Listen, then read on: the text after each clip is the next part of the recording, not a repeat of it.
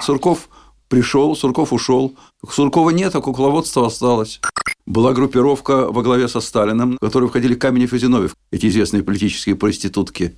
Ленин был страшный человек. Он ненавидел крестьян, он ненавидел интеллигенцию, он ненавидел священников, и он их уничтожал. Подкаст «Сванидзе».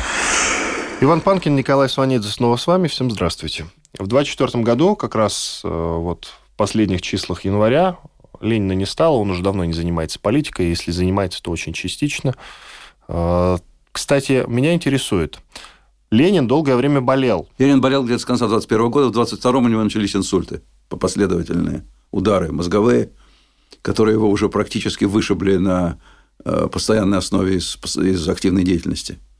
Но тогда еще не было единоначалия в партии. Ленин, даже Ленин не был единым начальником. Хотя, конечно, он был, он был скорее первым среди равных. Таким э, вождем вождей. Но кроме него были другие вожди. Не только не, не закончилась, не началась еще борьба за власть в Политбюро. Была группировка во главе со Сталиным, наверное, в которую входили Каменев и Зиновьев, как ни странно. Эти известные политические проститутки – они были его близкими людьми, очень друзьями. Особенно Зиновьев. Вообще, ближайшим человеком к Ленину был Зиновьев по жизни. Он был с ним в эмиграции, он был с ним в шалаше в разливе. Ленин просил Зиновьева, чтобы Зиновьев ему дал на усыновление его сына Зиновьевского.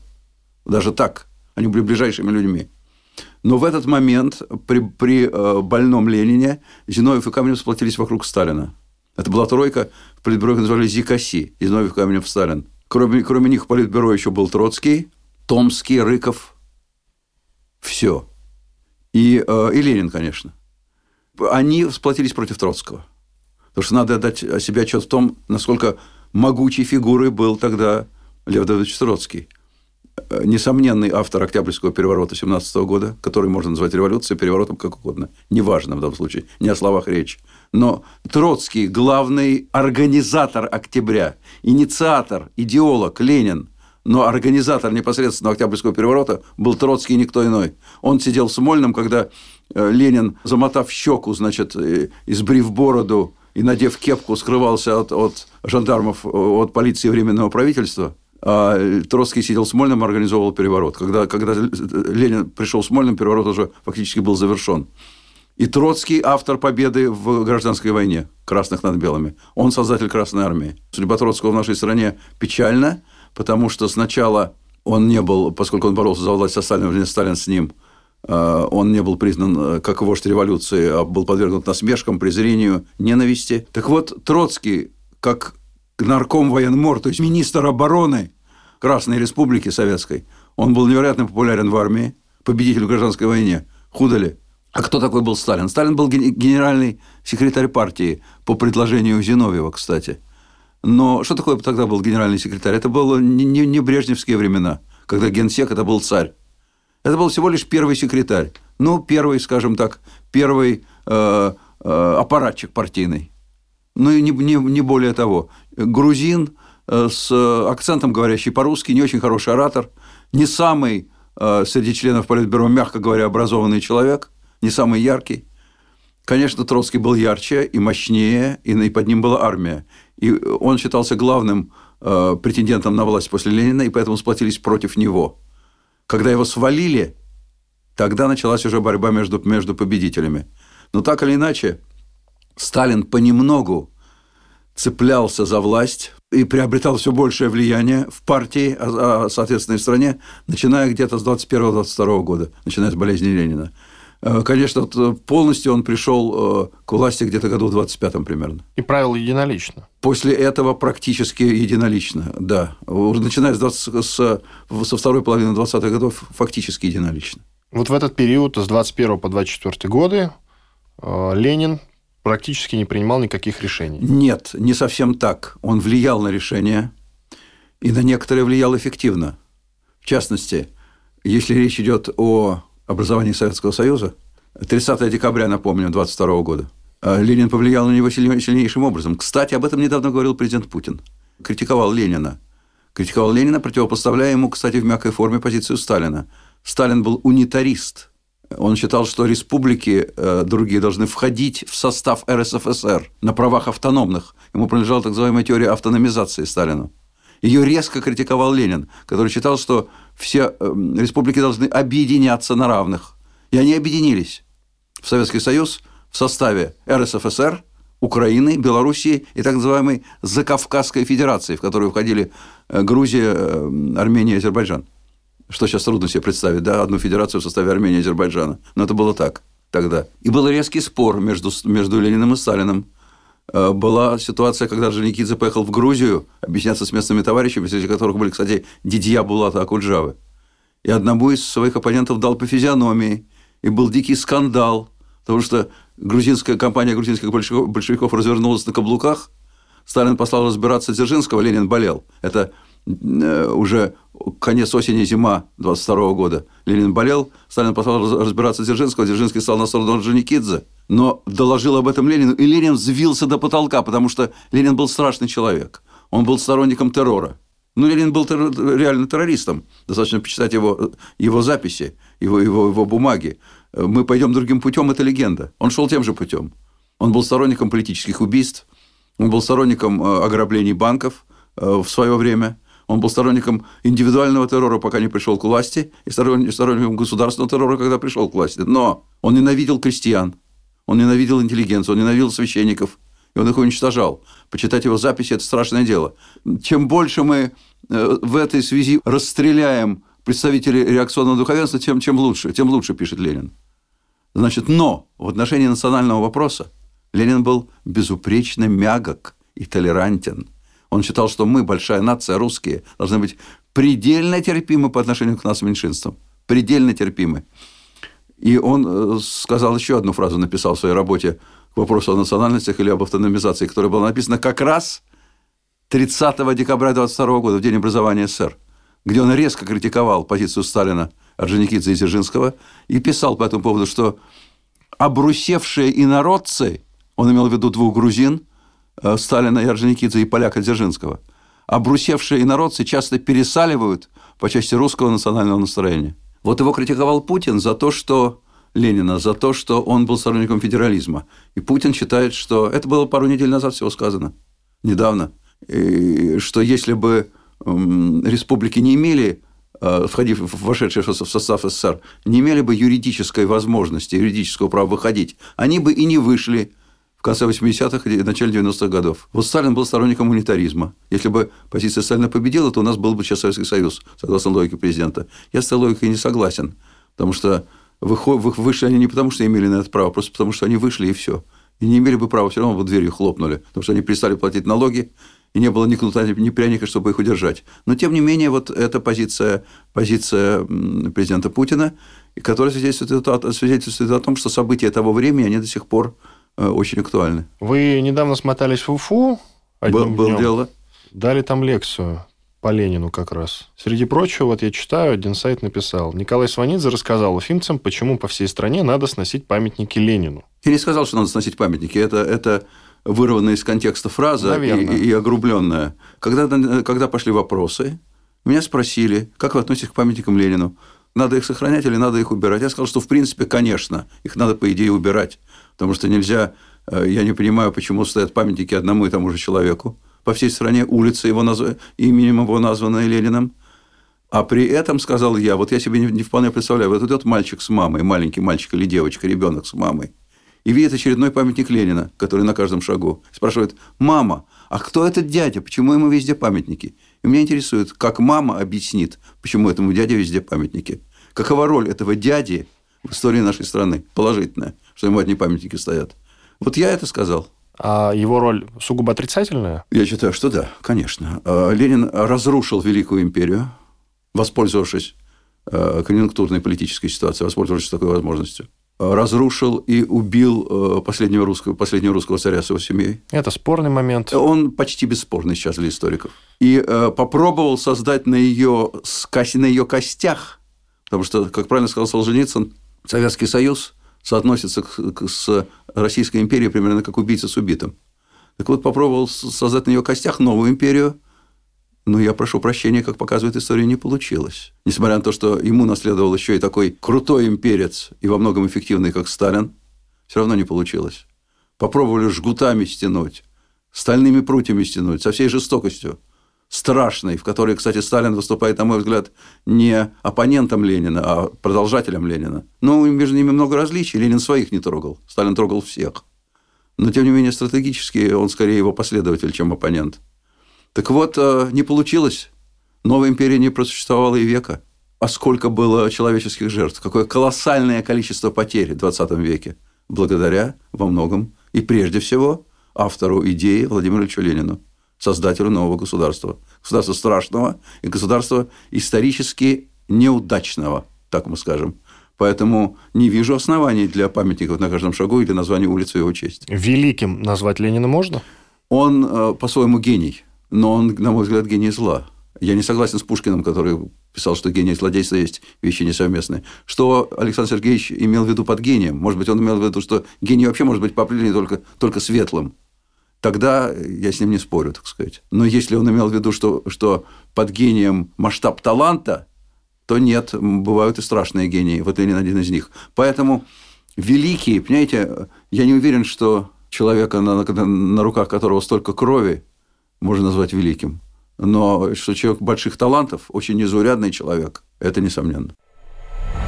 Подкаст Сванидзе.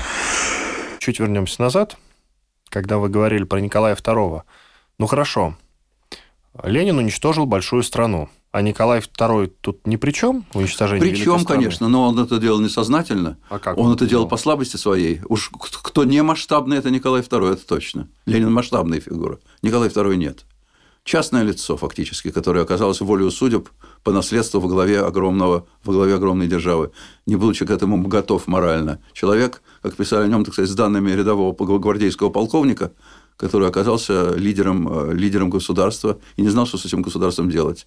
И фактически э, в период э, колоссального расцвета этого государства, когда темпы развития были фантастическими, он вогнал это государство в войну, которая стоила жизни и государства ему самому с его семьей.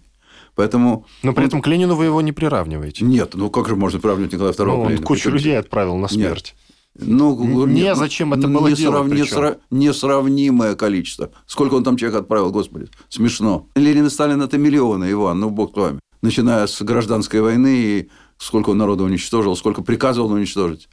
Николай II, в общем, был миролюбивый и тихий человек, на самом деле, абсолютно частное лицо. Вина Николая II за развал страны велика, но это и несознательная вина. Это вина, связанная с тем, что он просто не был готов для управления а не то, что он ее специально хотел угробить. Николай II подписал отречение в пользу одного из своих братьев, младшего брата Михаила Александровича. Совершенно верно, Михаил Александрович. Романовы почему-то за власть не уцепились. Почему? Ну, это уже было невозможно, потому что я напомню обстоятельства. Он же не просто так отрекся. Фактически его заставили отречься командующие фронтами. Его заставила отречься верхушка армии русской. И заставила его отречься, кстати, потому что считала его неэффективным. Она считала, что он неэффективно управляет нашей армией во время, во время э, мировой войны. И Михаил Александрович не принял этого отречения. Потому что Михаил Александрович, не будучи э, человеком глупым, понимал, что э, его правление продлится недолго. Потому что те, те же командующие фронтами, которые фактически заставили отречься Николая, они заставят, заставят отречься его. Это было, э, на его взгляд, смерти подобно. Принять это, это предложение своего, своего брата, и он его не принял. Правда, это его не спасло. Необратимый был процесс, я вот к чему клонил. Э, он к этому моменту уже стал необратимым, но в какой-то момент он был обратим. Просто когда камень сталкиваешь с горы, он катится вниз, и тогда уже процесс необратимый. Вот. Если, но если вы не, не столкнуть... Ленин, пришел бы другой человек. Те процессы, которые нет, начали нет, происходить... Нет, ничего подобного. Хорошо. Объясню. Как объясню, могли бы складываться события? Объясню, Расскажите. объясню.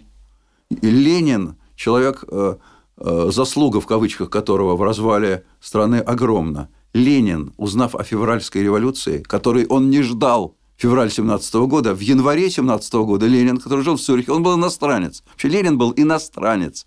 Реально большую часть своей, своей сознательной жизни он прожил за границей.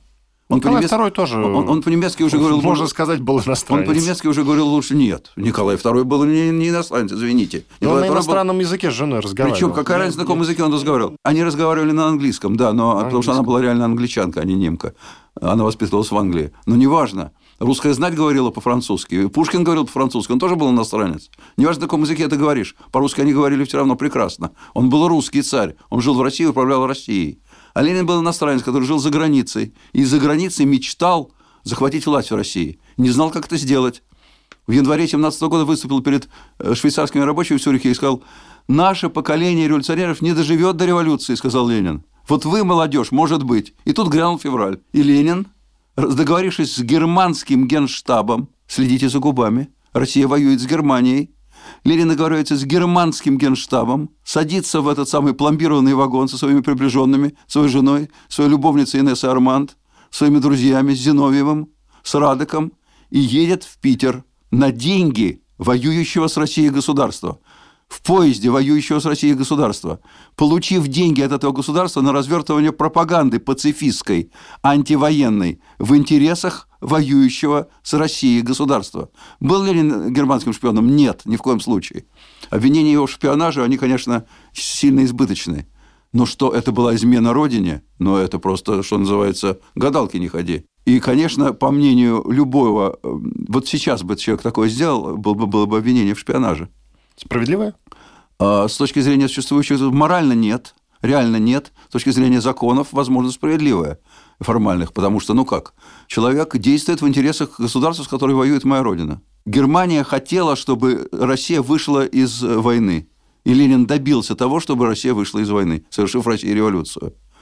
Э, то есть Ленин был нужен Германии, а Германия была нужна Ленину, германский генштаб, для того, чтобы проникнуть в Россию, для того, чтобы на немецкие деньги развернуть агитацию. Ленин развернул огромное количество средств массовой информации. Он был крайне эффективным человеком. Он был очень убедительным человеком. Когда он приехал в Россию, большевики считали, что нужно продолжать войну. Они не выступали против временного правительства. Ни Сталин, ни Каменев, которые здесь встретили его, лидеры большевиков, не, не иммигрантов, Троцкий еще даже не вернулся. Троцкий, Троцкий тоже примерно на то же время вернулся из Америки. И встал, кстати, на сторону Ленина. Троцкий в последние годы Ленина был идеологически и политически близок к Ленину. Они не считали, что нужно, что нужно прекращать. Ну как прекращать? Родина воюет. Ну мы же воюем с немцами. Как прекращать войну? Нельзя прекращать войну. И Ленин развернул, он умел убеждать всех, он плевал на чужое мнение. Это, кстати, его величие, на самом деле. Это я говорю не в минус, в плюс.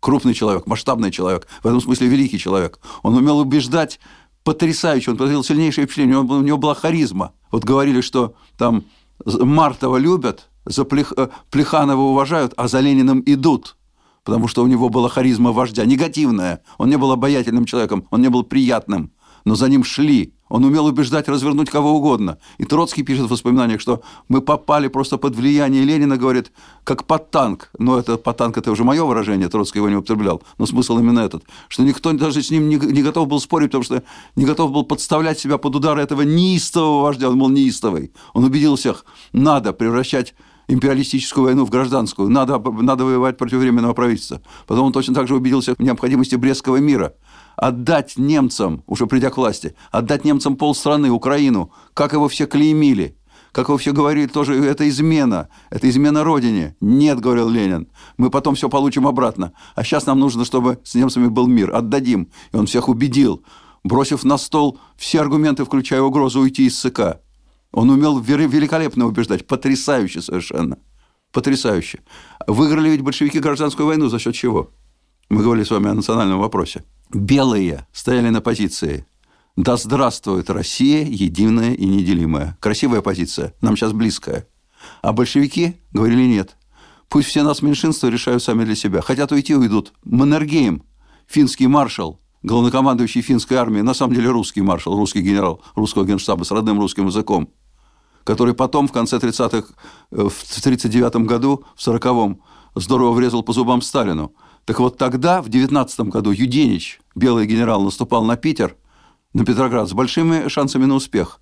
И Маннергейм предложил Юденичу 100-тысячную финскую армию в поддержку. Они бы взяли Петроград. С одним условием. Пусть белые пообещают, что, не, что Финляндия будет независима.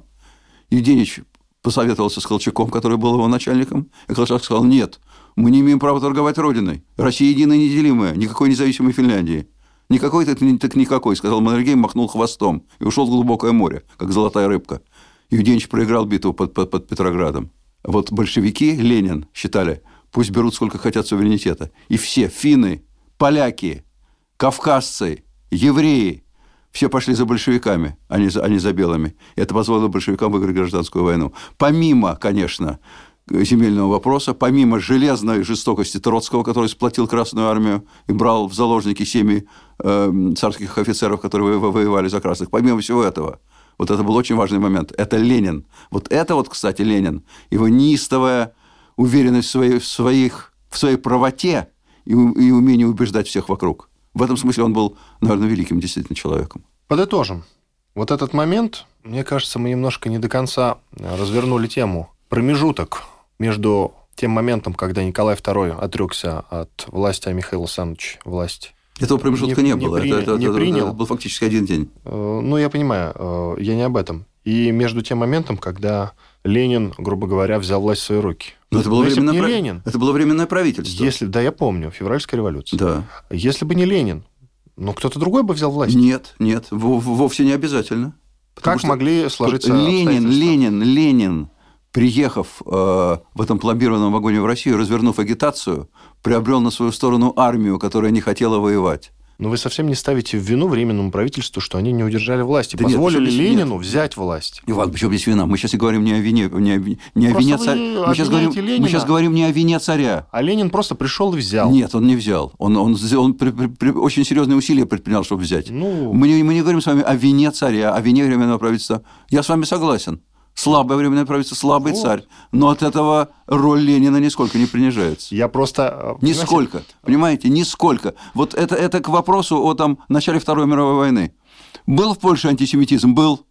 Был Мюнхенский сговор? Был. Но это не отрицает секретных протоколов к пакту Молотова-Риббентропа. Не отрицает. Я ну, просто вот говорю здесь, про здесь, то, что здесь Ленин, то же самое. Ленин просто делал то, что считал нужным. Я правильно понимаю? Да, но он делал это великолепно. Вот. Как никто другой. Вот и все. Как... Нет, что значит все? Ничего, Нет, я просто ничего хотел себе, от вас услышать. Ничего себе все.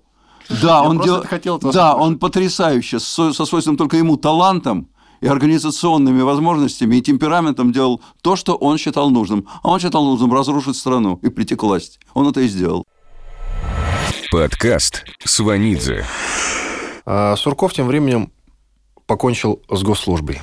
Я бы хотел о нем поговорить как о политической фигуре в целом. Но сначала его уход с госслужбы.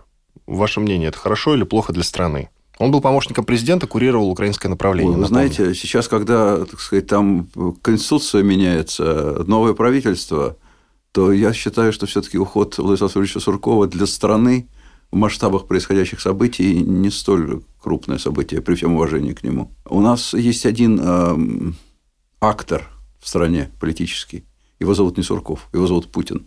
Он э, командует парадом, он меняет Конституцию, он меняет правительство, он меняет Суркова, там на Иванова, Петрова, Сидорова. Поэтому при всем уважении к Суркову, а я его уважаю, несомненно, потому что человек он очень яркий, но при всем уважении к нему, э, он часть, э, скажем, один из не королей, вероятно, а может быть и королей, но не тузов. Но один из королей в той колоде, которую тасует президент. Тасует, тасует и тасует. Вот так вот и нужно относиться просто не к масштабу э, талантов Владислава, Владислава Юрьевича, а масштабы эти велики, а к его, так сказать, э, как раньше принято было, было говорить, всемирной исторической роли. Ну, смотрите, что говорят о нем разные люди. Вот вы сказали, что он не туз, да? Вот что о нем говорят разные люди. Открыл вот Википедию, самое первое, что попалось. Итак, в 2010 году американский конгрессмен Ильяна Росс Лейтинен назвала Суркова одним из главных идеологов ограничения свободы слова в России, преследования российских журналистов и представителей оппозиционных политических партий. Это первое. Далее, Михаил Прохоров, которого в 2011 году сместили с поста лидера партии «Правое дело», назвал Суркова главным кукловодом политического процесса. Далее, по мнению Михаила Ходорковского, известного и немножечко одиозного миллиардера, олигарха, э, Сурков исключительно одаренный пиарщик и очень талантливый креативщик, которому за талант можно простить все, ну или почти все. Ну и далее еще много чего такого читать можно. А вы говорите не туз. Ну, во-первых, что касается Михаила Борисовича Ходорковского, он уже давно не олигарх, он давно э, сиделец политический и оппозиционер. Так он же вышел на свободу уже как 4 но олигарх, года, кажется. какой же он олигарх, если, если он за границей, за, за границей живет? Олигарх – это член власти. Это, это один из, одна из основных шахматных фигур на доске власти. А он далеко не у власти. Ну, хорошо. Ну, Вообще допустим... слово «олигарх», оно выпало вот из обихода уже давно, как и новый русский, скажем. Олигарх – это слово сейчас никто не использует. Напрасно, кстати, слово «богатое». Но оно к Ходорковскому не относится. Ну, хорошо. Так вот, э, возвращаясь к Суркову, Олигархи – это те люди, которые одновременно э, э, имеют крупный бизнес в России и близки к власти. Вот мало ли что о нем кто говорил 10 лет назад, боже мой. Просто за эти 10 лет стало еще более очевидно, что у нас только, еще раз повторяю, один актор – кукловод Сурков. Кукловод у нас один. Суркова нет, а кукловодство осталось. А куклами играют и дергают за веревочку. Кто это теперь делает, если не Сурков? Значит, значит Сурков пришел, Сурков ушел. На каком-то этапе Сурков был нужен президенту, потом Сурков перестал быть нужен президенту. Президент его перевел на, с внутренней политики на внешнюю, на, на, на наше ближайший зарубеж, на Украину прежде всего. Сурков занимался украинским направлением, он занимался Донбассом. Думаю, что занимался эффективно, как и все, что он делает. Вот я хотел как раз спросить, Сурков... как вы оцениваете его работу? Вы знаете, я э, оцениваю нашу деятельность на Украине ужасно. Вообще, в принципе. Но э, э, я оцениваю стратегически ее ужасно. Но я оцениваю ее эффективно в том, что касается эффективности выполнения приказов первого лица. Это уже другой вопрос, так сказать, к чему это ведет. Вот приказано там вырыть яму. Нужно ее рыть? Не, не, не нужно. Может, ее вовсе не нужно рыть. Но человек вырыл ее хорошо. Молодец. Садись пять. Вот Сурков роет ямы отлично.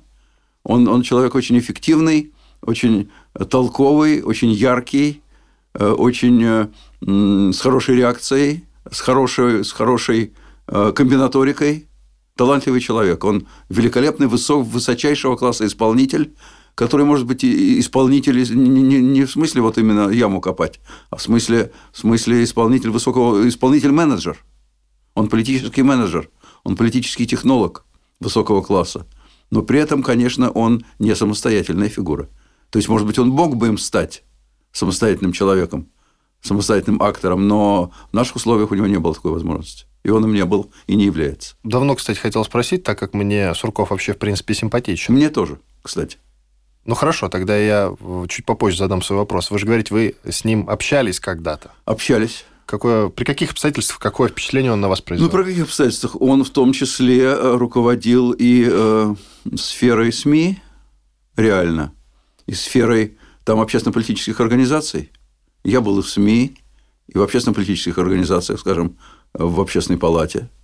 Э, в общем, не последний тоже был человек э, и по части СМИ, и по части, и по части так сказать, э, какого-то отношения к общественной деятельности. И, конечно, так сказать, Сурков меня знал, и мы с ним общались. Он меня иногда приглашал для какого-то разговора, для, для каких-то предложений деловых. И некоторые из них совпадали с моими намерениями и желаниями, и тогда у нас с ним был консенсус. Как вы опишете его как человека? яркий человек, интересный, остроумный. В общении, когда он хотел, обаятельный э, и приятный. Когда не хотел, жесткий, естественно. Ко мне это не относилось. Со мной он никогда жесток не был. Э, со мной он был всегда мил и благостен. И, в общем, у нас с ним были... Э, и остаются, я думаю, мы просто с ним давно не общались, остаются вполне нормальные и очень приличные человеческие отношения.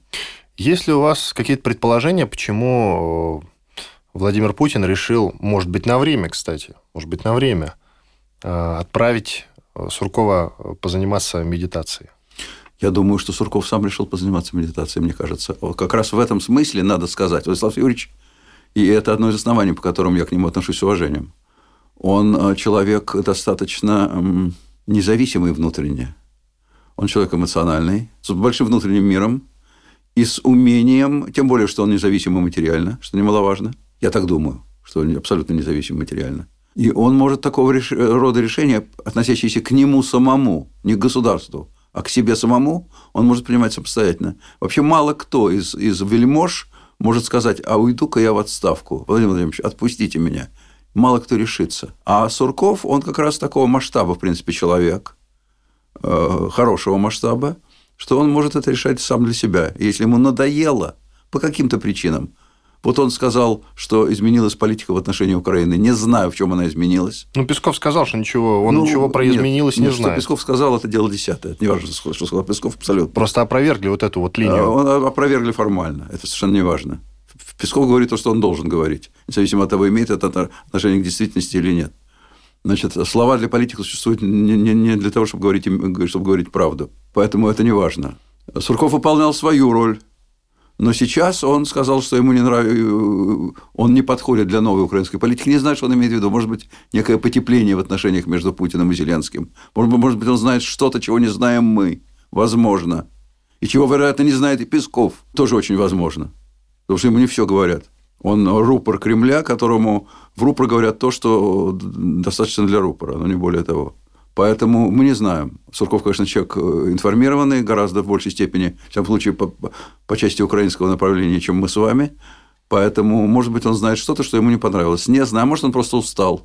Я повторяю еще раз, он человек своим внутренним миром, своими внутренними какими-то порывами, эмоциями, решениями. И за это я его уважаю. Приобретает новый смысл слова Владимира Путина, которые относились к СМИ, что хватит постоянно говорить про Украину. Помните их? Нет, не приобретают. По, по, хватит очернять Украину. Да, вот. не, не приобретают. Сухой уход Суркова, я думаю, ничего к этой фразе Путина не добавляет. Вообще эта фраза Путина повисла в воздухе, потому что он сказал «хватит», но, не, но вовсе не хватило. На самом деле, э, насколько я знаю, все-таки более-менее поменьше стало Украин-то. Не заметил. Ну, сняли не... программу «Кто против», например, на телеканале «Россия», которая была очень популярна. Но это к слову, понимаете? Соловьева стало меньше в эфире. С чем вы это Меньше разве? Меньше, это Новый меньше. год он так показал. Меньше, меньше. По-моему, никого, по, по, никого не стало меньше. И э, дай бог всем здоровья. И э, Украины не стало меньше, и она не стала, не стала менее злобной. Э, все все комментарии по Украине. Все те же эксперты ходят, все так же заряженные абсолютно на то же самое. Все, все, те же эти куклы в театре Карабаса-Барабаса. И э, ничего не изменилось абсолютно. Абсолютно ничего не изменилось, на мой взгляд. Как вы оцениваете деятельность Суркова вот в середине нулевых и начале десятых, когда он еще такой внутренней повесткой занимался и молодежным движением? Наши и все такое. Ну, это было такое мягкое, вкрадчивое, такое мощной, но мягкой кошачьей лапой закручивание гаек. А, но это не его идея была. Я повторяю еще раз. Сурков выполнял высочайшую волю. А почему его называют серым кардиналом Кремля? Раньше называли. Почему так? Потому что считали, по-видимому, что он серый кардинал, а он не был никогда серым кардиналом. Там нет серых кардиналов. Там есть один кардинал, он же и король. Он не серый. Кардиналы ходят в красном. Значит, э, вот э, Сурков был, э, скажем так, визирем. Он был визирем при, при султане но верным визирем, умным визирем, тонким визирем, но визирем, но не султаном. Султан у нас один. А, вспомним, что Сурков у нас любит писать. Иногда статьи, иногда стихи.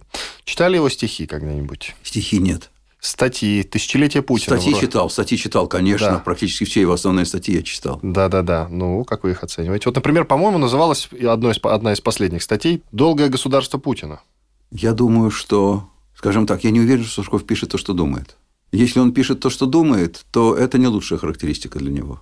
Потому что то, что он пишет в этих политических статьях, это не самая лучшая политология, не самый лучший политический анализ. Это исключительно комплементарщина. Какое тысячелетнее государство? Ну, нет, я... нет, э, до, э, вот же, он, он называется «Долгое государство». Ну, ну, ну, ну, я же вам говорю, какое долгое. Ну, что это такое? Ну, потому что долгое, 20 лет. Ну, ну, ну, ну долгое. Что за глубинный народ такой? Я, я, я помню, это меня поразило. Суверенная демократия внес в свое время Владислав Юрьевич это понятие. Да-да-да. Не может быть суверенной демократии, как не может быть, э, согласно Булгакову, осетрины второй свежести. Э, Мастер Маргарита. Совершенно верно. Осетрина может быть только одна первой свежести, либо она тухлая. Вот так же и демократия не может быть суверенной. Либо это демократия, либо это, не, либо это ее отсутствие. Вот, вот то, что э, говорил Владислав Юрьевич о демократии, о Путине, о глубинном народе, э, на мой взгляд, это остроумно, это точно выражает желание первого лица, вероятно. Пропагандистски это определенным образом заточено, но это не имеет отношения к действительности. Ну, другие статьи, что вы о них скажете? Он же Нет. время от времени что-то там выдает.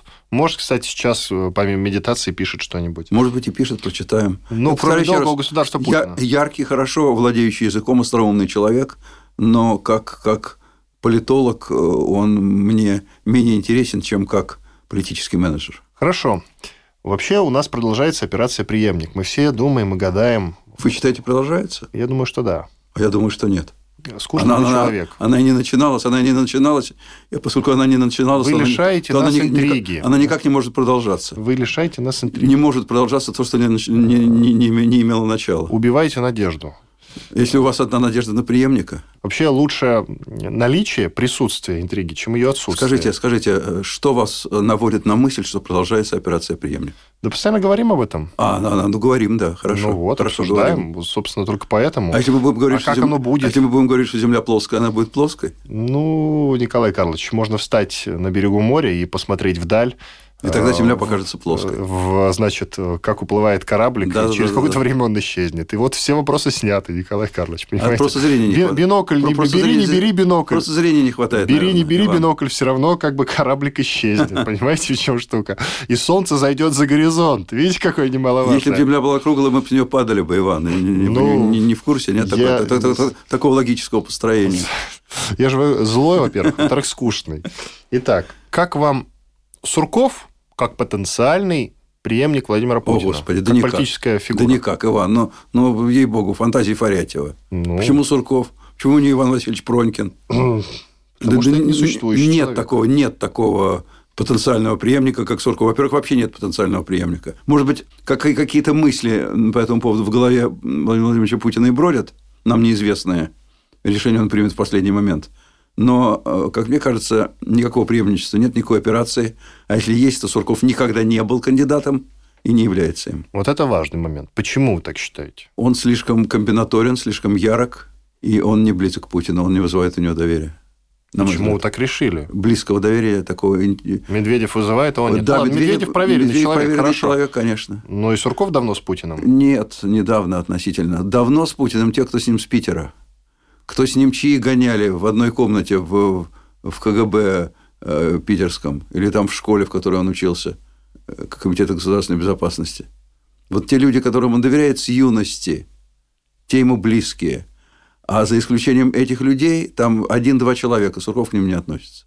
Если Сурков вернется в политику в любом качестве, это положительный момент? Или Это никакой, интересный, это, или интерес- это, это интересный момент. Я не знаю, в каком качестве он вернется, какую роль он будет выполнять, какие функции исполнять. Э, Знак поставить я не готов. Это будет интересный момент, яркий. Положительный или отрицательный, не знаю. Ну, ваш прогноз. Это на время отдохнуть или как? Думаю, что навсегда. Вот это положительный момент. Спасибо вам большое. Иван Панкин, Николай Сванидзе были здесь, остались довольны. Всего доброго. Подкаст Сванидзе.